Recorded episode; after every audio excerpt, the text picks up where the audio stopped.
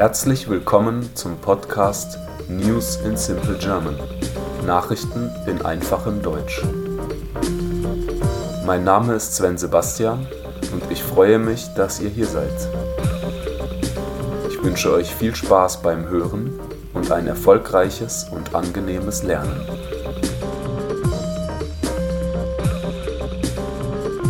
Episode 18 Der Mond bekommt eine eigene Zeit.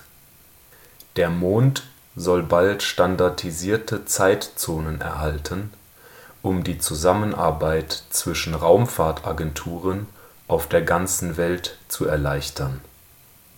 Im Moment verfügt der Mond über keine eigene Zeit. Jede Mondmission verwendet ihre eigene Zeitskala die durch das jeweilige Team auf der Erde mit der Zeit auf der Erde verknüpft wird.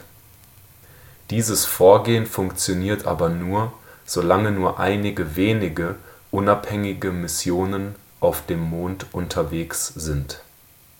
Wenn mehrere Raumfahrtagenturen zusammenarbeiten wollen, wird es aber zum Problem, weil die jeweiligen Zeiten nicht synchronisiert sind mit Dutzenden von geplanten Mondmissionen in den kommenden Jahren ist es laut der Europäischen Weltraumorganisation ESA Zeit für eine Synchronisation.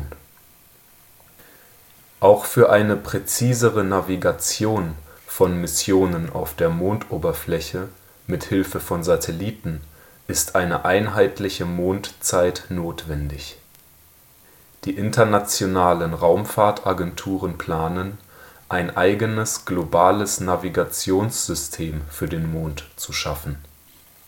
Dieses satellitenbasierte System ist vergleichbar mit dem GPS auf der Erde und soll in etwa ab dem Jahr 2030 aufgebaut werden.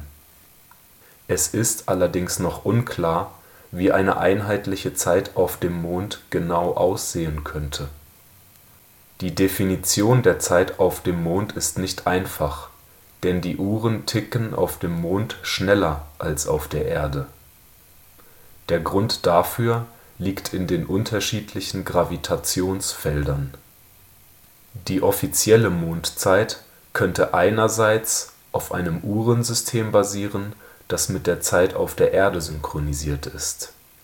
Andererseits könnte sie aber auch unabhängig von der Erdzeit sein.